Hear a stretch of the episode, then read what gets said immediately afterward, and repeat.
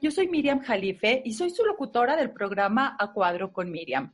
Pues les doy la bienvenida nuevamente a este nuestro espacio y bueno, les agradezco que me sigan todos los lunes a las 8 de la mañana por Promo Estéreo, LIL Digital y les recuerdo, miren, se meten a la página de Promo Estéreo, hacen clic en A Cuadro con Miriam, la del sombrerito rosita y ahí encontrarán todos mis podcasts muy interesantes.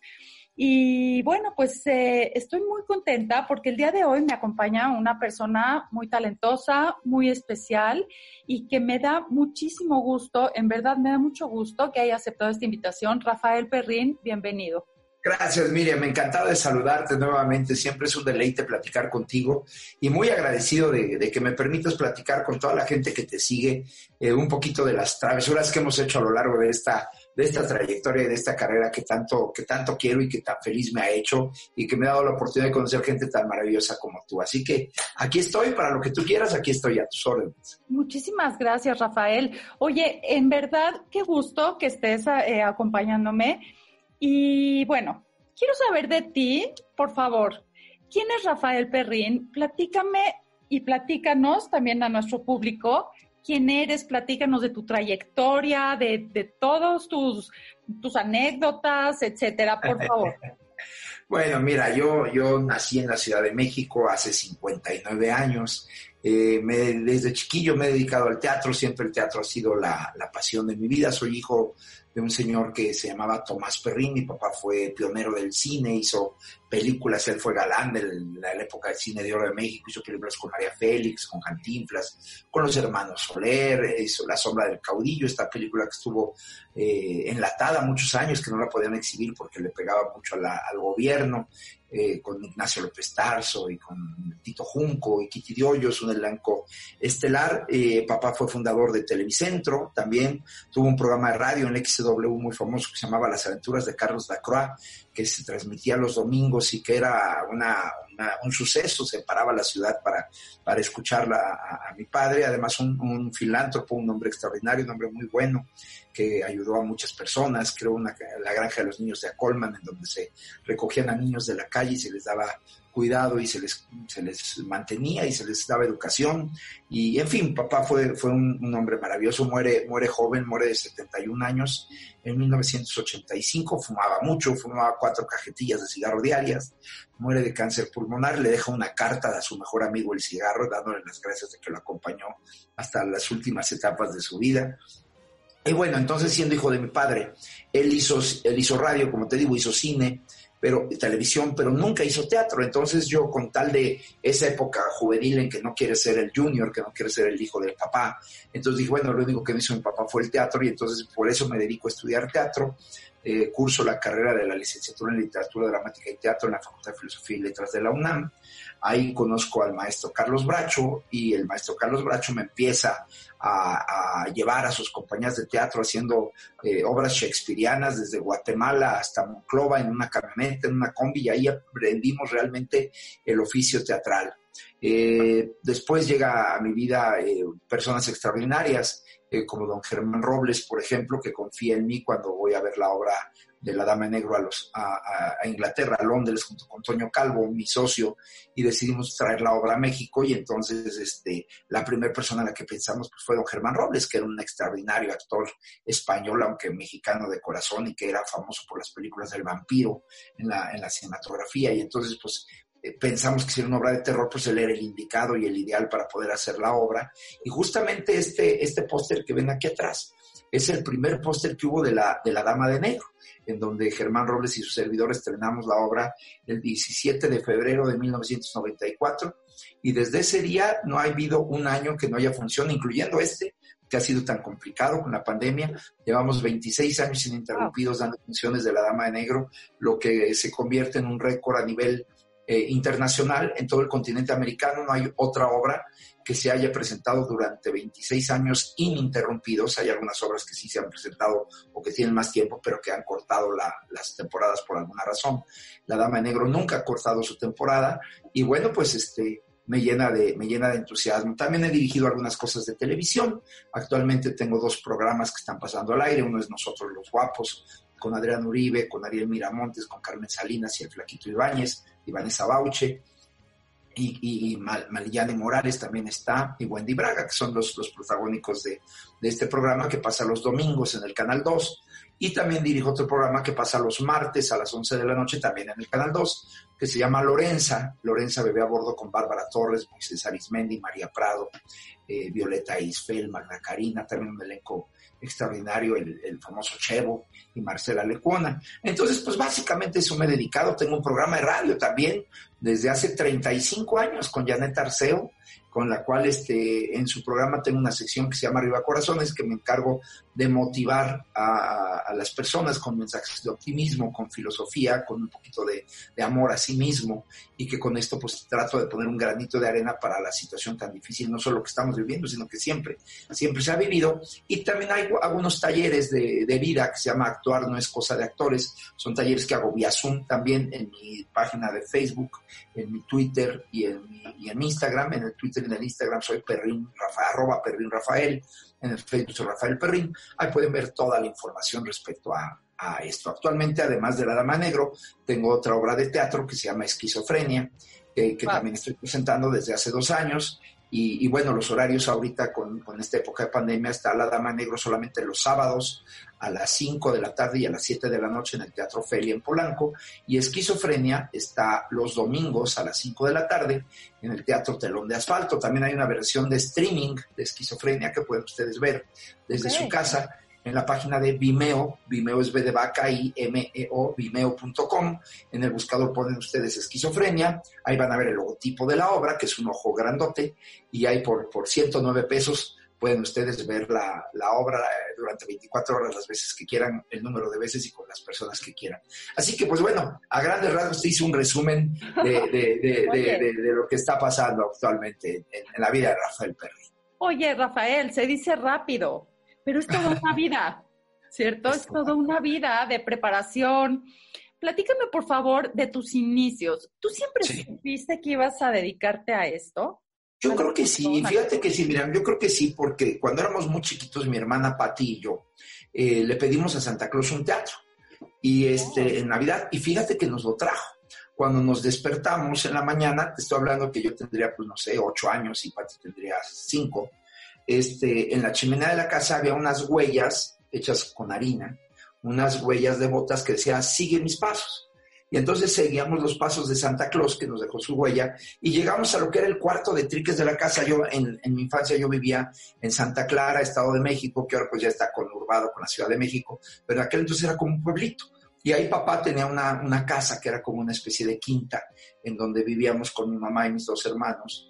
Este, o sea, bueno, mi hermana Patillo, y, este, y había muchos cuartos, era una casa muy grande, había patios, jardines, era una, como un ranchito. Y en el fondo del jardín, en el fondo del jardín, había un cuarto que era el cuarto de, de Trevejos, el cuarto en donde se guardaban las cosas que nadie utilizaba y que nadie hacía. Entonces, seguimos esas huellas y llegamos a ese cuarto y para nuestra sorpresa, el cuarto tenía fuera una marquesina, una marquesina chiquita, hecha de, muy, muy, muy, muy rudimentaria, y, y, decía Pella, P-E-L-L-A, Pella, porque era el Teatro Pella. Y entonces eh, ahí fue donde empezamos. Eh, abríamos el cuartito y había seis sillitas, había seis eh, butacas pequeñas, teníamos un sistema de iluminación carísimo, que era un sistema que se llamaba Nido, porque eran latas de leche nido con un foco adentro y, que, y, que, podíamos prender y apagar, era una cosa simbólica que, que, estaban haciendo con una cortina de baño, era el telón, que habían puesto el telón, y lo que era el closet de ese cuarto, pues era el camerino. Y ahí, para la maldición de mis primos, pues empezamos Pati y yo a hacerles obras de teatro cada vez que iban a la casa, a las, a las señoras que nos ayudaban con la limpieza, al jardinero, a los vecinos. Empezamos a hacer obras de teatro, Pati y yo, jugando de, niños y divirtiéndonos mucho en, esta, en este juego que estábamos haciendo, en esta travesura que estamos haciendo. Y ahí fue como se empezó a despertar realmente no solo nuestra vocación por el teatro, sino mi, mi gusto por la dirección, porque pues de alguna manera yo dirigía, aunque fuera a Patti solamente, dirigíamos las, las obras de teatro que íbamos a ver. Papá nos llevaba todos los domingos a ver una obra de teatro.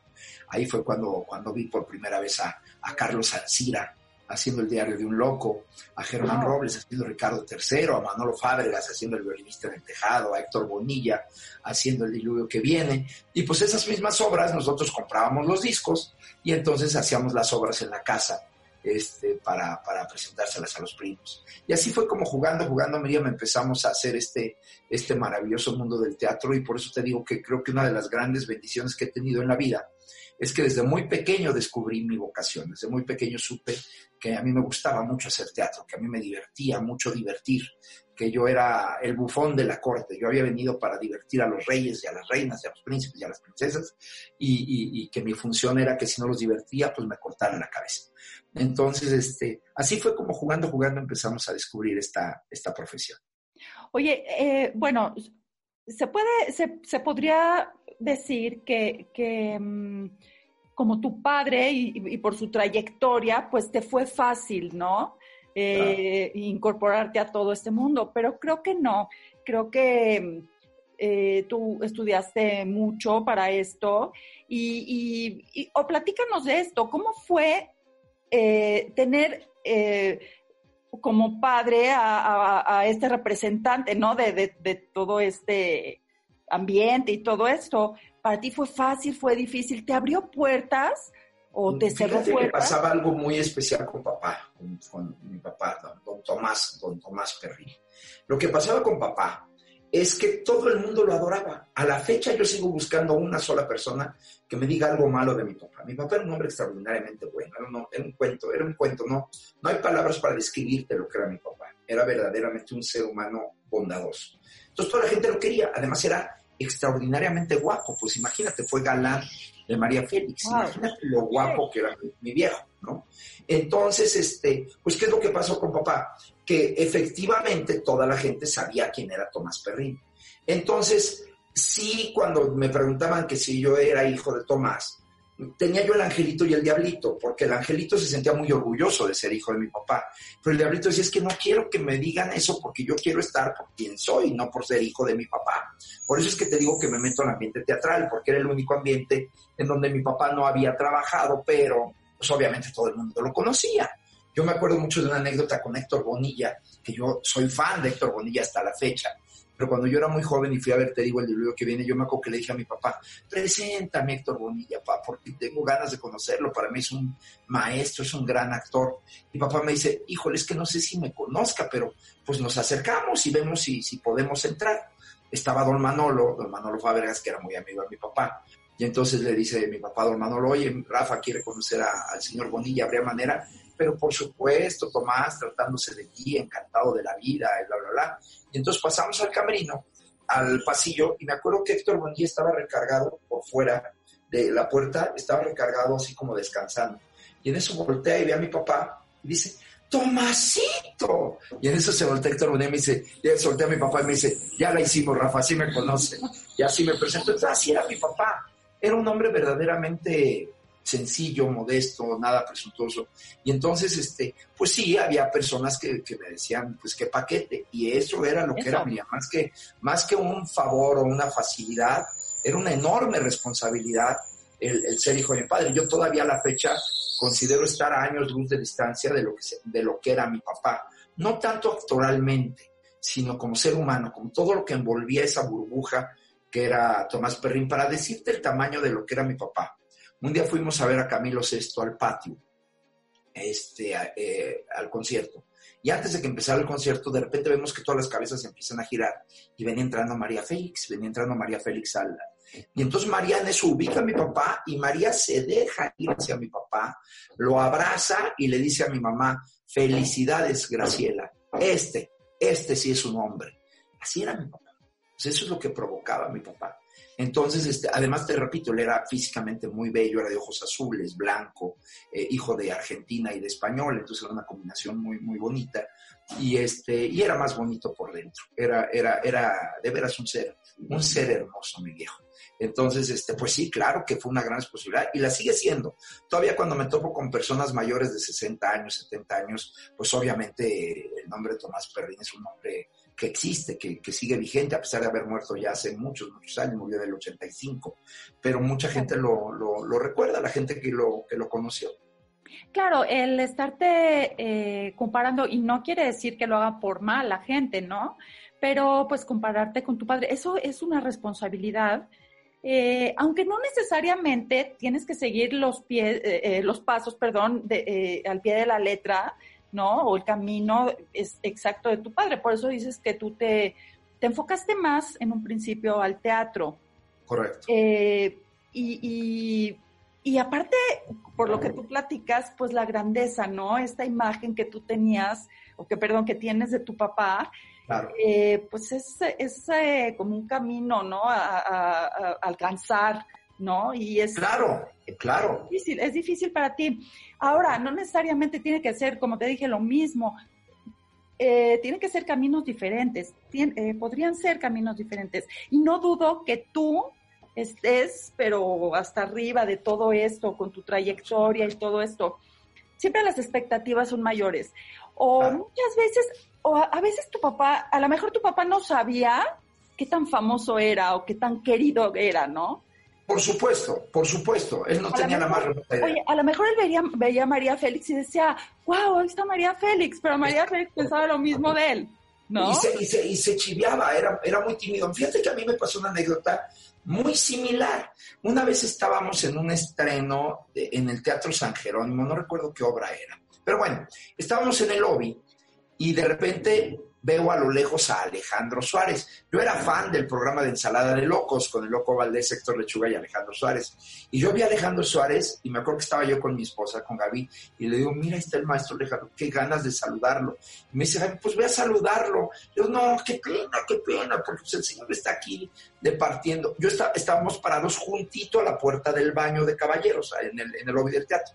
Y en eso veo que el maestro voltea, Alejandro Suárez voltea, y va hacia el, va hacia el baño. Yo estaba, te digo, pegadito a la puerta. Me dice, Gaby, salúdalo ahorita que se acerque. Y yo, ¿cómo crees? Si va al baño, qué pena. Y en eso, y no iba al baño. Venía hacia mí y me dice, maestro Perrín, qué gusto conocerlo, qué gusto.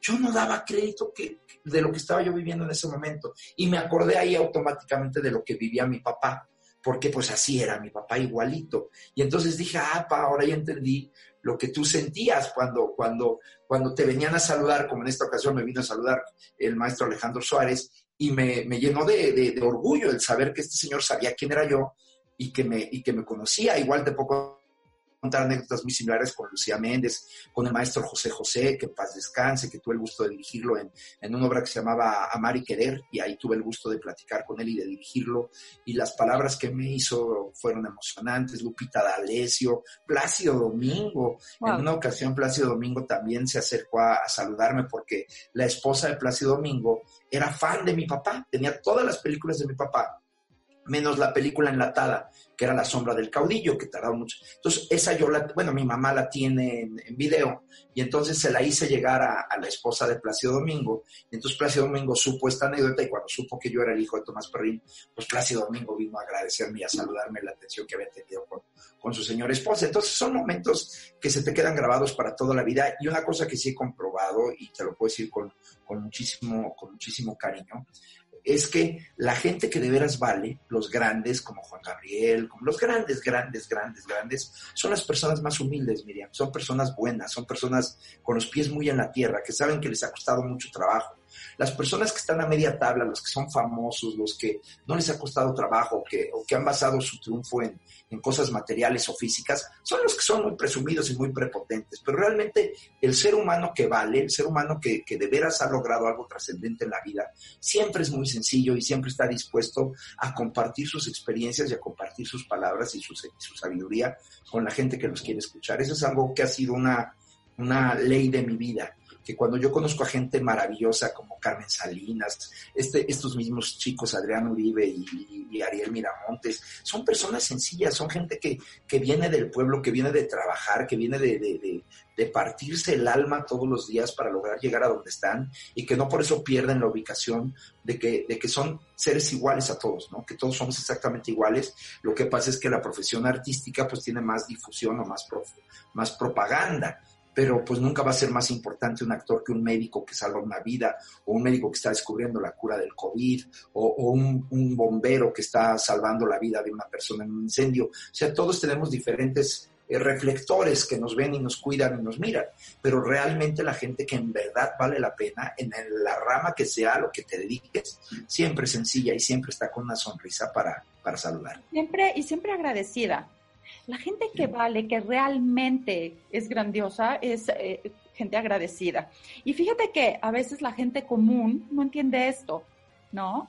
Eh, ¿por qué me agradece o, se enaltecen cuando la otra persona le agradece, no? Mucha gente no está acostumbrada, ni es su costumbre ser así. Eh, pero bueno, creo que es la gente, pues vale la pena rodearnos de toda esta gente y, hacerla parte de, nuestra vida, de nuestro entorno, ¿no? Y aprenderles, y aprenderles, porque, son personas que cada vez que hablan dejan una enseñanza, o te dejan un consejo, o te dejan un un algo que puede ayudarte para seguir adelante. A veces, a veces te extraña que eh, gente tan que ha llegado tan lejos, tan respetada, algunos maestros, sean gente tan sencilla y tan agradecida. Y, muchas veces, pues lo que decimos, ¿no? Muchas veces uno dice, bueno, no se dan cuenta de, de, la persona que son, ¿no?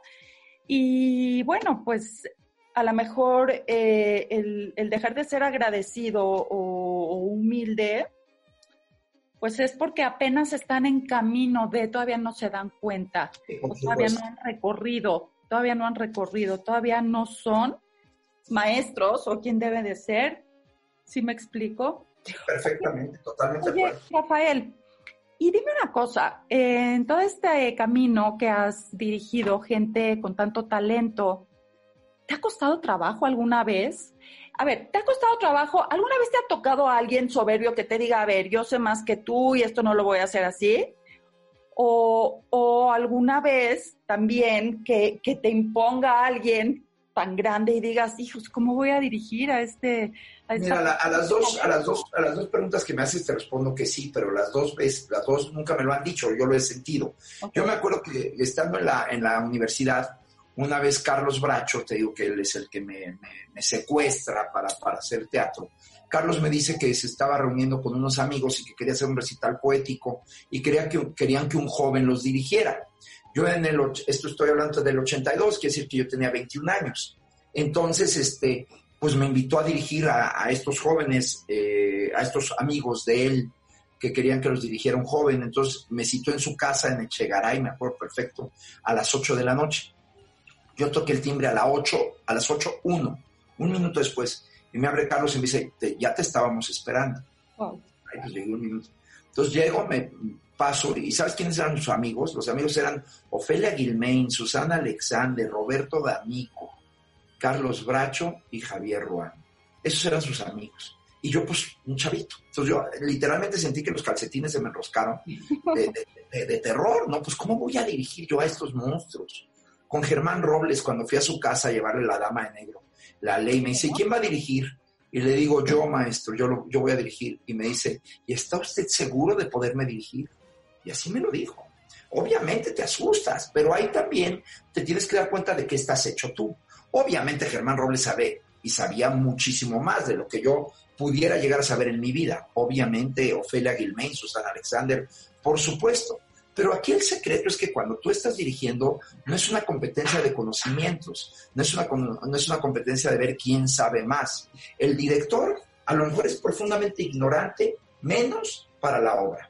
La obra, si él la va a dirigir, es el que tiene el conocimiento absoluto de lo que quiere. Y al tener el conocimiento absoluto de lo que quieres, no permites debilidades. Tienes que tener la certeza de que tú eres la mejor opción para la obra, por eso es que tú la vas a dirigir. Y tú estás invitando. Una cosa que es muy importante es que el director tiene que saber que los actores no son sus, sus empleados. El director trabaja para el actor, no el actor para el director. Yo trabajo para que tú te luzcas. Si yo te voy a dirigir a ti, Miriam, yo voy a hacer que tú te luzcas, que tú hagas bien tu trabajo. Todo lo que yo te diga es para que a ti te vaya bien no para que me vaya bien a mí. Entonces, en el momento en que la palabra ego no entra a la fórmula, o sea, si están los egos de los actores, el ego de Rafael Perrín no lo meto a esa fórmula, yo lo quito.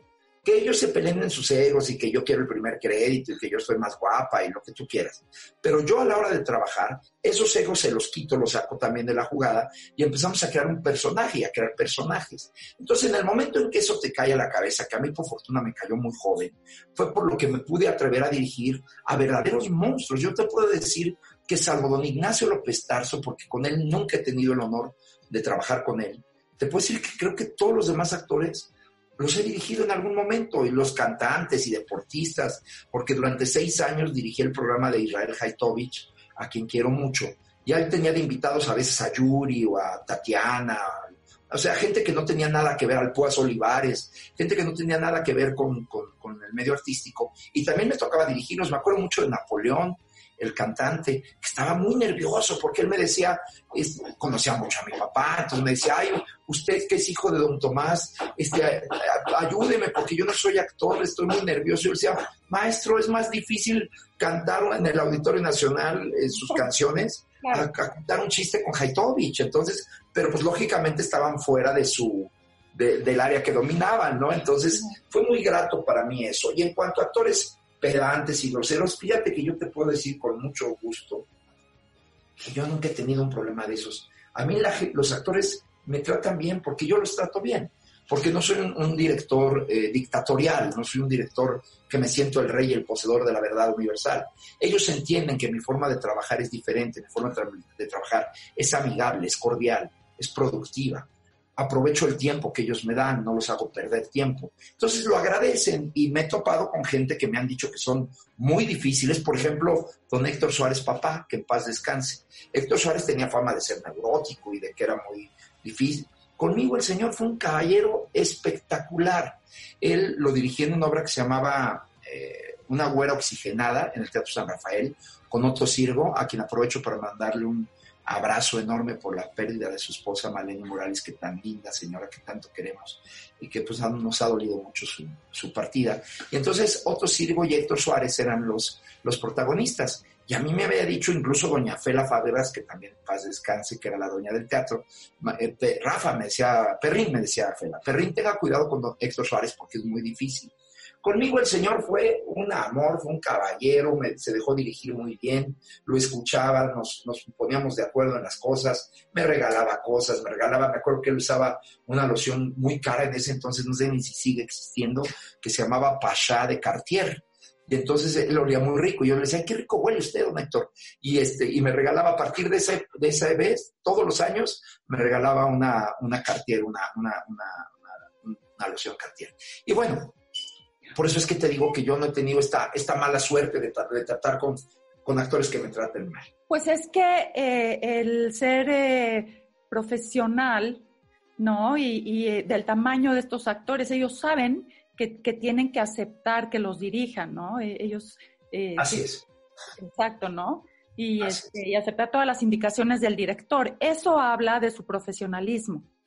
¿No? De su... Y ahora algo que me pasa es chistoso, conforme ha pasado la vida, digo, pues ya soy un señor. Este, pues hay muchos jóvenes que están empezando y que cuando saben que los voy a dirigir, se ponen nerviosísimos. O sea, dicen, me va a dirigir Rafael Perry. Y, y, me da mucha ternura porque pasa algo. Yo me sigo sintiendo ese chavo, ese chavo de 22 años que dirigía. Yo sigo sintiéndome esa persona.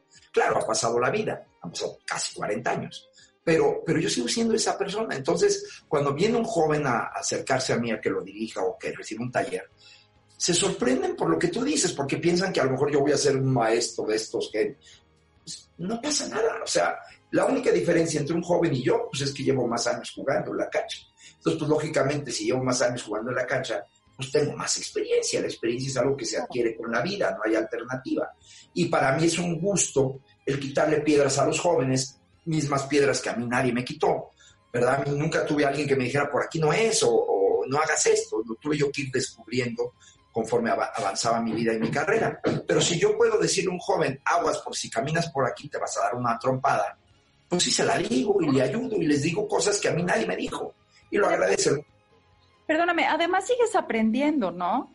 También todo esto ha evolucionado, ha ido cambiando, te, te tienes que modernizar, ¿cierto? El lenguaje, todo, ¿no? Todo, la velocidad, la velocidad El, teatro de ahora es mucho más rápido que el teatro de antes. La misma Dama de Negro a lo largo de los 26 años, vaya, ahorita por ejemplo la Dama de Negro cuando la estrené duraba dos horas y media la hora y era de dos actos. Ahorita dura una hora y media y es en un solo acto.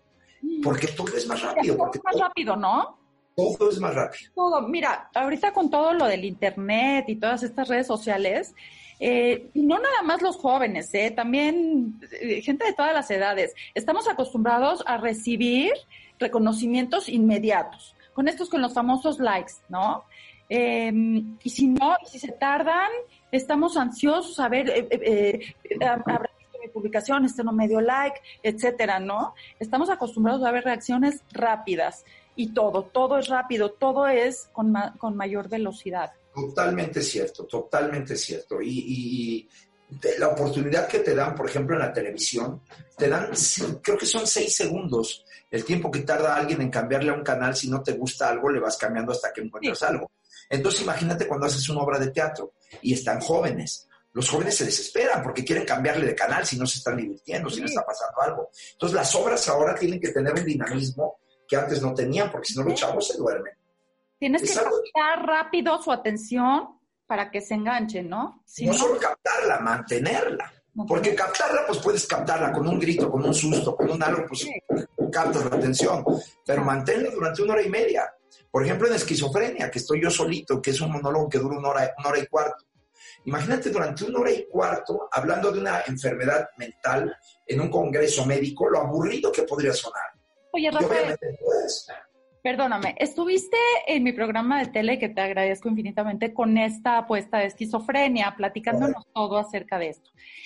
Y bueno, yo todavía eh, eh, estoy admirada de todo esto. Por favor, platícale a toda nuestra audiencia sobre esquizofrenia, cómo te preparaste y, y, todo lo que has recorrido con esta apuesta, los lugares en los que has estado y tus experiencias, por favor.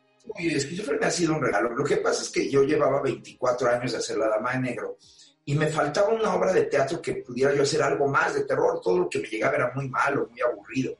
Y entonces eh, una noche soñé que me metía yo a hacer una película en un hospital psiquiátrico y que de repente el director y los camarógrafos iban y que nadie me creía que yo había entrado a hacer una película que no me dejaban salir. Entonces me desperté así con una taquicardia horrible y le comento a mi esposa, a Gaby, le digo, oye Gaby, ya sé que quiero que se mi obra de alguien que entra a un hospital psiquiátrico y no puede salir, y estando sano.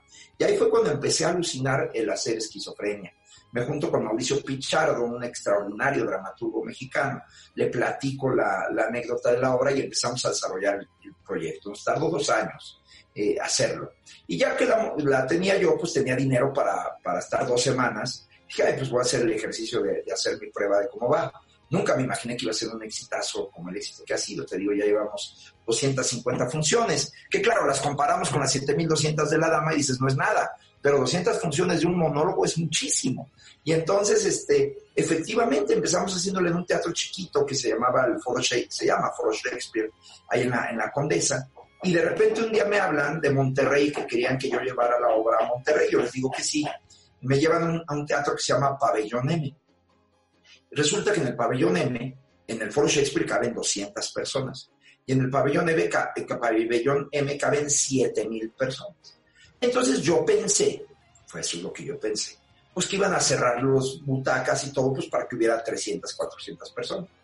¿Y cuál no es mi sorpresa? Que estoy a punto de que me den tercera llamada cuando entra mi hijo César, que es el iluminador de la obra, y me dice, papá, ¿qué sientes que hay 7 mil personas para ver?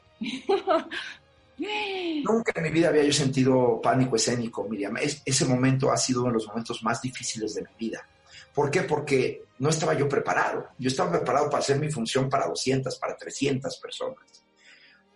Me, quedo tieso, me quedo sin moverme. Entonces este, le digo a Gaby, ¿sabes qué? Di que me enfermé y suspende la función. ¿Cómo? Sí, no, no, no puedo salir. Estoy, no, no, no, no sé cómo voy a hacer un monólogo para 7 mil personas. No estoy preparado. Y César me dijo, papá, pero ¿cómo crees? Por favor, digan que me enfermé, digan que me pasó algo, por favor. Y entonces César me agarró, me cargó y así cargado me llevó hasta la puerta del escenario, a la pierna, y de plano me empujó. Y entro yo a escena así empujado, volteo y ves siete mil personas en la sala, que de repente se callan todos. Wow. Y se prende la luz, ¡pum! y te ilumina. Ese ha sido sin duda, Miriam, el momento más difícil de toda mi carrera. Fue verdaderamente un shock. En el momento en que medio pude decir la primera palabra, porque por fortuna lo primero que digo es, ya los dejaron pasar, discúlpenme, no acostumbro llegar tarde. Entonces, gracias a que era muy tímida la, entrada, pues salieron las palabras como pudieron salir, pero en el momento en que la solté, automáticamente el doctor Emil se apoderó de mí y salí a dar la función. Y bueno, te puedo decir con mucho orgullo que este, este teatro está en una especie de centro comercial muy grande de Monterrey que está lleno de restaurantes. Entonces la gente que vio la obra y que se puso de pie a aplaudir, siete mil personas, pues muchos de ellos se quedaron a comer en los restaurantes. Y entonces en el momento en que yo salgo ya de Rafael Perrín con mi maleta y todo, y voy caminando en el pasillo de los restaurantes y ves que todos los restaurantes se ponen de pie, todos a aplaudirte, y creo que ha sido el momento más hermoso en cuanto a, a celebrar una victoria personal, a celebrar el, el, triunfo del miedo, del nervio, de la incertidumbre, de, de, de, mi mente que me decía no lo hagas, no lo hagas, no lo hagas, a, recibir ese cariño de la gente de Monterrey, pues es algo que no se me va a olvidar jamás. Para hacer este personaje me interné en un hospital psiquiátrico durante una semana para ver cómo vive un esquizofrénico, ver cómo observa un esquizofrénico, cómo habla un esquizofrénico. Entonces todo esto pues se vino a reflejar en esta obra que pues sigo dando funciones, seguimos trabajando en ella a pesar de la pandemia. Ahorita no he podido ir a, a, la, a la, República porque no, no, no pueden salir, pero aquí en la Ciudad de México sí todos los domingos a las 5 de la tarde estamos dando, dando la función de, esquizofrenia. Oye, Rafael, pues es lo mismo, ¿no? Es, eh, nosotros trabajamos día a día, hacemos lo que tenemos que hacer, nos esforzamos y no nos damos cuenta que finalmente ya construimos algo, ¿cierto? Totalmente cierto. Todos los días te esfuerzas, tú te internaste en un hospital psiquiátrico, eh, tú te enfocas a lo tuyo, a lo que debes de hacer, y no te pones a pensar o, no te interesa, más bien, tú lo que quieres es hacerlo bien. Pero no, y, no lo haces para que la gente te ovacione, sino para crear una, una obra de teatro como debe de ser, transmitir lo que tiene que, que transmitir una persona esquizofrénica, ¿no? Así es. Y no te das cuenta de todo el impacto que causa todo este trabajo hasta que recibes toda esta ovación. Es correcto, es correcto, porque no está, como bien lo dices, no está uno buscando eso. Eso es algo añadido y es algo que agradeces, pero no es el objetivo. El objetivo para mí, y eso se lo digo siempre a los actores cuando los estoy debutando, el objetivo es que sepas que la vida de las personas durante una hora y media o durante dos horas va a pasar a un nivel secundario para esas personas para que tu vida sea la más importante en ese momento. Porque yo me dedico a decir mentiras, Miriam. El teatro es una mentira todo lo que decimos en el teatro es mentira, no es cierto. Pero la gente paga por oír mentiras y porque te las digan bonito. Es algo muy extraño. O sea, tú vas a ver a Héctor Bonilla y a, Juan Ferrara haciendo una obra de teatro. Pero cuando acaba la obra no dices, ay, yo vi a Bonilla, a Ferrara, vi a los personajes, vi la obra y, compraste el cuento, te divertiste escuchando el cuento. Eso es lo que es maravilloso del teatro, eso es por lo que hacemos teatro. Por, tú puedes tener un problema muy grande personal, o puedes estar enfermo, se te puede haber muerto alguien muy querido. Y te sientas a una butaca con toda esa información, todo ese bagaje.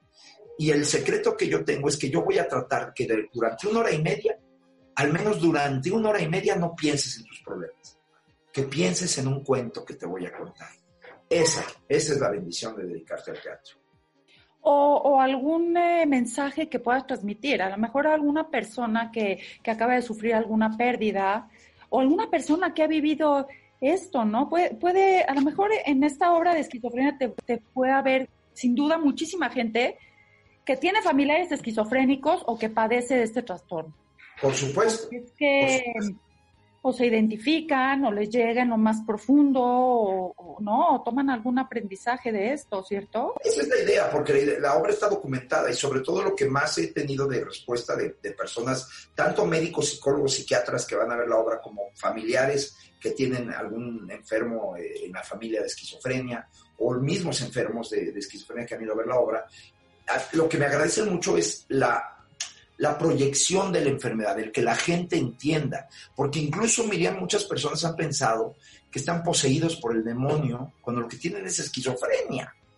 No, porque claro, un esquizofrénico ve cosas, dice cosas, habla voces, hace cosas raras que cualquier persona que no tenga un conocimiento médico podría caer hasta en fanatismos religiosos y hasta sacrificar la vida de las personas. Entonces, con esta obra lo que hago es concientizar sobre esta enfermedad.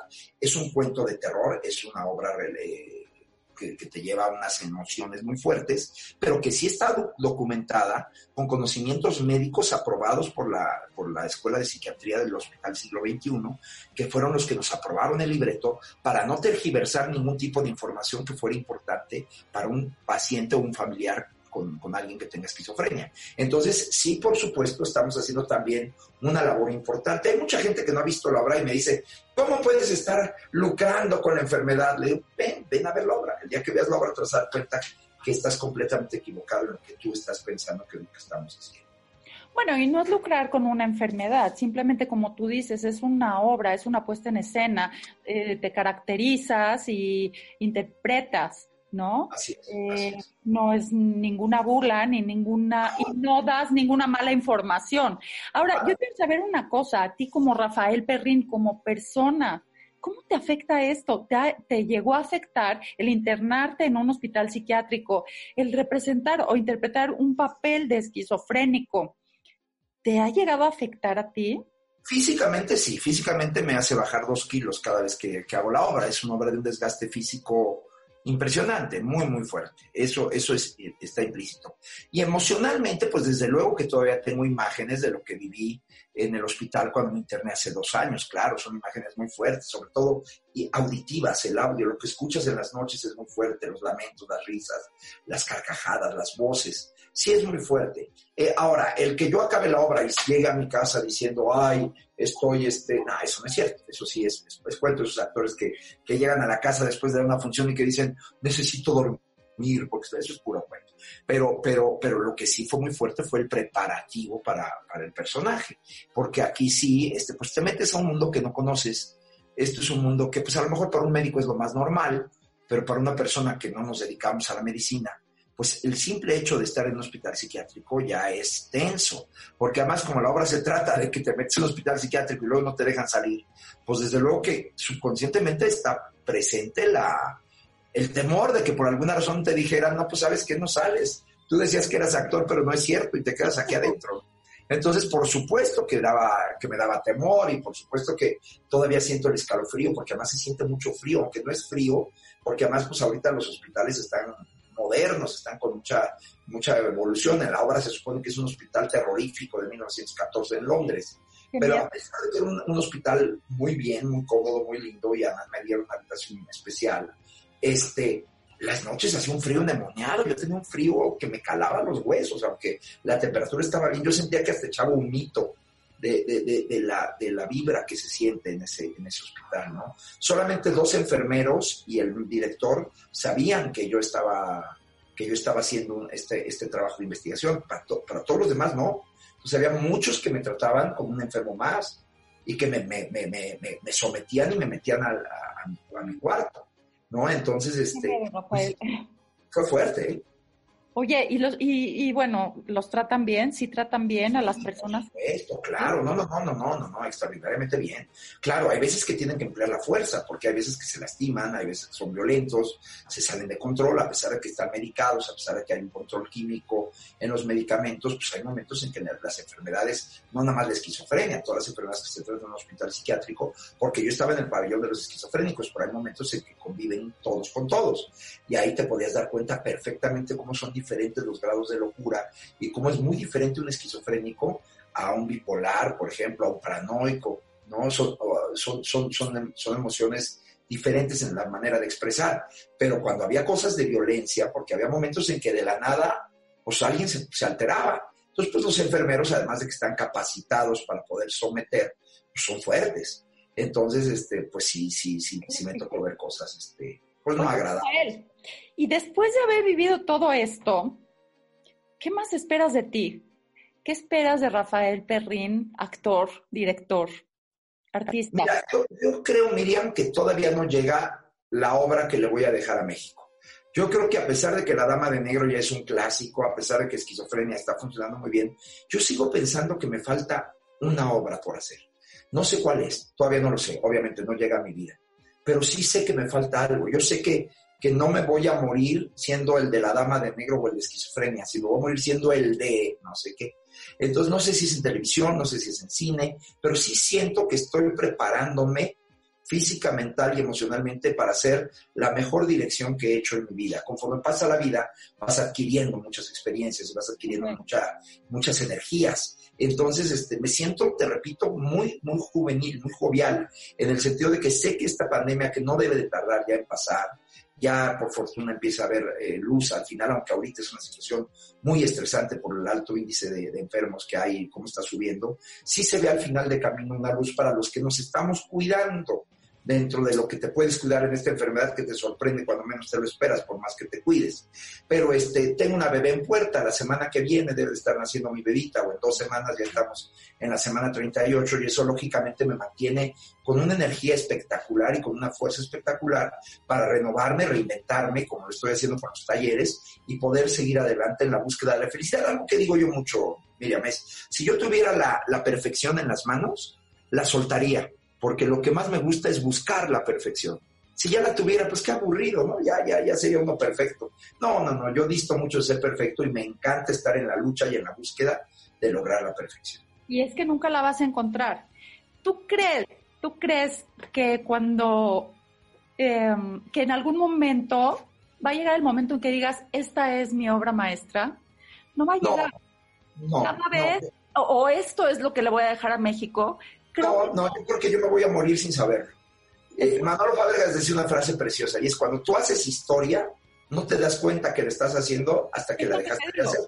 Sí, ¿no? Entonces, no, yo, yo estoy seguro que yo no, pero a lo mejor esta nena que van a hacer en dos semanas, a lo mejor ella va a ser la que algún día, así como tú me preguntaste, y tu papá, y yo te dije, mi papá actuó con María Félix, hizo el monje blanco, hizo el signo de la muerte con Cantinflas, hizo el rosario con Andrea Palma, a lo mejor esta nena algún día en 50 años, va a estar entrevistada por alguien como tú y que le va a preguntar, oye, ¿tu papá quién era? Y a lo mejor ahí ella va a decir lo que, lo que, lo que fue o lo que hice a lo largo de mi vida. Yo estoy seguro que yo no la voy a saber ni quiero saberla. Lo que sí sé es que voy a seguir haciendo cosas para ver cuál de todas es la que, la que mi hija algún día va a presumir que hizo su papá. Pues, pues creo que todo tu trabajo y toda tu trayectoria eh, han marcado este ámbito y, este camino eh, actoral, ¿no? Tanto en teatro como en televisión. Creo que has dejado huella simplemente por todo lo que has enseñado a, pues a, grandes actores. No creo que nada más actores jóvenes, creo que también actores ya con, con camino les has, por lo menos te han aprendido algo, Rafael. Muchas gracias, ojalá, así sea. Muchas gracias, Miriam. Eso es importante. Fíjate que eh, yo siempre digo esto, a veces vas a alguna conferencia, y no digo que sea el caso, ¿no? En lo absoluto, pero muchas veces dices, híjoles, tengo que ir a tal conferencia, oír esta plática, qué aburrido. Pero mira, con una sola cosa que aprendas de esa hora y media que estuviste, ya ganaste. Pero por supuesto, pero por supuesto, eso es lo que yo cuando doy talleres le pido a Dios. Le digo a Dios, ponme una, una oración, una sola frase que le toque el corazón a alguien con que una palabra, una frase, una oración le toques el corazón a una persona, por supuesto que ya valió la pena. Y eso siempre se lo pido a Dios. Ahorita antes de, antes de, empezar contigo, siempre le digo, ponme luz, ponme luz, que sepa contestar lo que quieren escuchar y que, y que pueda dar a lo mejor un mensaje más allá de lo que me están preguntando. Siempre, siempre pido eso. ¿Por qué? Porque porque hay tantas personas que están solas ahorita, Miriam, hay tanta soledad, hay tanta tristeza, hay tanta depresión, hay tanta incertidumbre, porque no es miedo, es incertidumbre, el no saber qué va a pasar, el no saber si te vas a enfermar, el no saber si estás enfermo. Entonces todo esto nos tiene a todos muy tensos, nos tiene a todos preocupados en lugar de estar ocupados para quitarnos esto. Entonces por eso es importante el que si puedes decir algo que ayude. ayude. Fíjate, Rafael, te platico rapidísimo y le platico a, nuestro público que, bueno, mi esposo ahorita está con esto del, del COVID y lo primero que, te viene a la, a la mente es, pues, temor por todo lo que uno escucha. Y como tú dices, no te preocupes, ocúpate. Porque ¿sabes qué pasa? Que la gente te habla de mucha, em, o sea, la gente escucha mucha información que es errónea. El doctor lo primero que me dijo es, a ver, no oigas nada de eso, que si aguantas la respiración y todo, eso no existe. Dice, ahora con el COVID todo el mundo es médico. Claro. Nada más vamos a seguir las indicaciones y punto. Hay muchos tabús, muchas mentiras, muchos mitos. Entonces, no hay que apanicarnos y no hay que preocuparnos, hay que ocuparnos. Y mira, saldremos adelante. Em, ojalá que toda la gente, digo, que, que, ya no haya gente tan enferma, ¿no? Porque hay gente que lo ataca radicalmente, ¿no? Se va a los pulmones, etcétera. Pero bueno, recemos mucho para salir adelante y eso, vamos a informarnos adecuadamente. Hay mucha información, de verdad, tantas mentiras, tantas cosas falsas. Y encargarte con los expertos, por eso son médicos, por eso están trabajando en eso, por eso es que están dando su vida por eso. ¿no? O sea, si tú no le tienes confianza a tu médico, pues entonces no es tu médico. Tienes que buscar. Y hay gente que le tiene más confianza a la mamá, a la prima, a la vecina. Eso, y, y solo te, te, traen cosas que dijo la comadre, que la amiga, que no sé qué, que eso deséchenlo de verdad de su vida. A mí cada vez que alguien me dice, dicen que esta película es buena, no les creo. O sea, ¿quién dice? ¿Quiénes son los que dicen? ¿Qué saben los que dicen que no sabemos los que no sabemos, no? ¿Quiénes son los que dicen? O sea, es como un grupo o, algo que es, ¿no? Dicen que La Dama de Negro es una obra muy buena. No, vela a ver. Ve, siéntate, vela y ya dirás tú, pues si es buena o no es buena. Pero entonces si alguien te dice que es mala, no vas. ¿Por qué? O si alguien te dice que es buena, sí vas compruébalo. El parámetro eres tú. Tú eres el parámetro de tu vida, no las demás personas. según la perspectiva de cada quien, según su vida, sus vivencias, sus experiencias de vida, su criterio, ¿no? Sus gustos. Yo veo un cuadro de Dalí y lloro de emoción, pero veo un cuadro de Picasso y me parece horrible. Y un cuadro de Picasso vale millones de pesos. No es que, no es que, no es que Picasso sea malo. A mí, a mí no me gusta. Y a mí Dalí me fascina. Habrá gente que Dalí no le guste el secreto es que tú seas el juez, que tú seas quien establezca tu parámetro. y si no tienes sabiduría en la materia, pues recárgate en alguien que sí sepa, no en lo que te dice la vecina.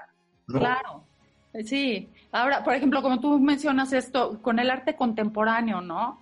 Que muchas veces dices, bueno, ¿qué es esto, no? Y habrá quien sí, quien sí le encuentre... A mí nunca se me va a olvidar en Nueva York una vez que fui al MoMA y que había un cuadro que era blanco, o sea, no tenía nada, era un lienzo. Ajá yo veía a la gente así viendo el cuadro. ¿Qué No, o sea, no, no, no había nada que ver, Miriam, pero había gente verdaderamente disfrutando de un lienzo en blanco.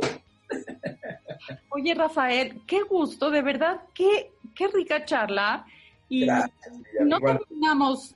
Mira, cuando empezamos a entrar en calorcito, se nos acaba el tiempo. Ay, Miriam. Pero se vale repetir. Ya sabes que conmigo cuenta siempre. Me encanta platicar contigo. Van dos veces que platicamos y efectivamente el tiempo se nos va como agua entre las manos. Eh, le deseo mucha salud a tu esposo, que ya esté como campeón muy pronto. A ti te mando un beso con mucho cariño. Muchísimas gracias. Que, que, te sigue, que te escucha, pues aquí estoy. Donde vean que está Rafael Perrín, tienen un amigo, una persona que está comprometida a tratar de dar trabajos de calidad para que ustedes lo disfruten. Si pueden ir al teatro a ver mis obras, si pueden ver los programas de televisión, sepan que siempre serán dedicados a todos ustedes.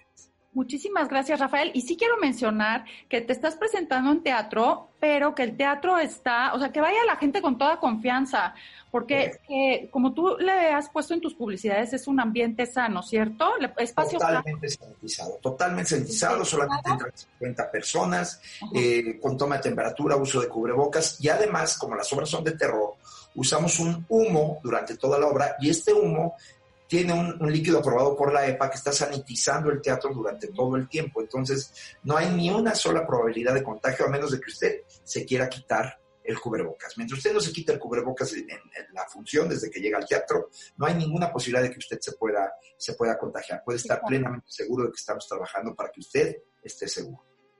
Eh, y, bueno, y te quiero decir que además de ser tu fan, soy fan de todas las personas a las que diriges.